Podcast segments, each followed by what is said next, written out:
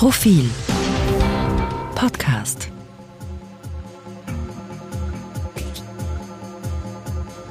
Sie hören den aktuellen Profilleitartikel, geschrieben und gelesen von Gernot Bauer.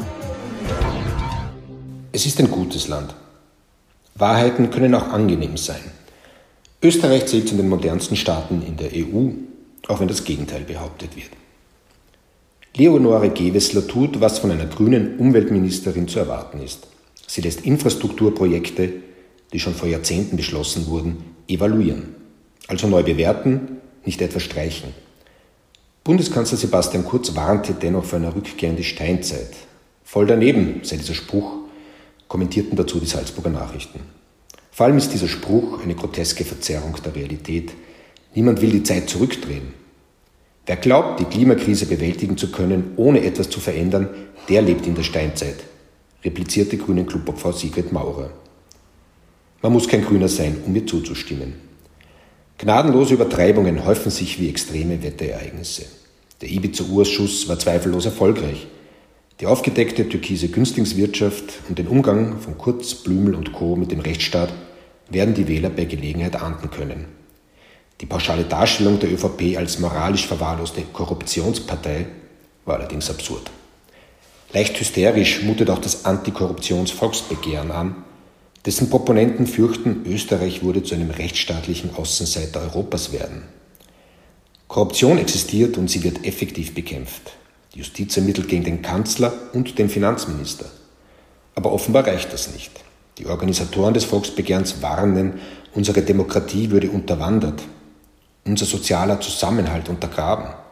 Tatsache ist, dass Österreich aufgrund neuer Gesetze in den vergangenen 25 Jahren weniger korrupt geworden ist, wie Hubert Zickinger, führender Experte für Parteienfinanzierung, im März im Profil sagte. So wenig Österreich ein korruptes Land ist, so wenig ist es unbarmherzig. Im April kritisierte die Diakonie, Österreich mache sich zum Komplizen eines Völkerrechtsbruches, wenn es Asylwerber in Westbalkanländer abschiebe. Tatsache ist, seit 2015 hat Österreich im EU-Vergleich überdurchschnittlich viele Flüchtlinge aufgenommen. Das UNHCR-Büro in Österreich schreibt in einer Broschüre, es gibt mehrere Gründe, warum in Österreich relativ viele Menschen um Asyl ansuchen. Einer ist sicherlich, dass es ein solides Asylsystem gibt. Noch nicht überall in Europa wird ausreichend Schutz und Unterstützung für Asylsuchende geboten. Das sagt das UNHCR. Österreich ist also kein Komplize, sondern Helfer in der Not. Warnungen vor einem Sozialabbau sind Teil der innenpolitischen Folklore, gepflegt von Sozialdemokraten, Freiheitlichen, Grünen, NGOs, Kirchen, Gewerkschaftern. So oft dieser Alarm auch kommt, so falsch ist er.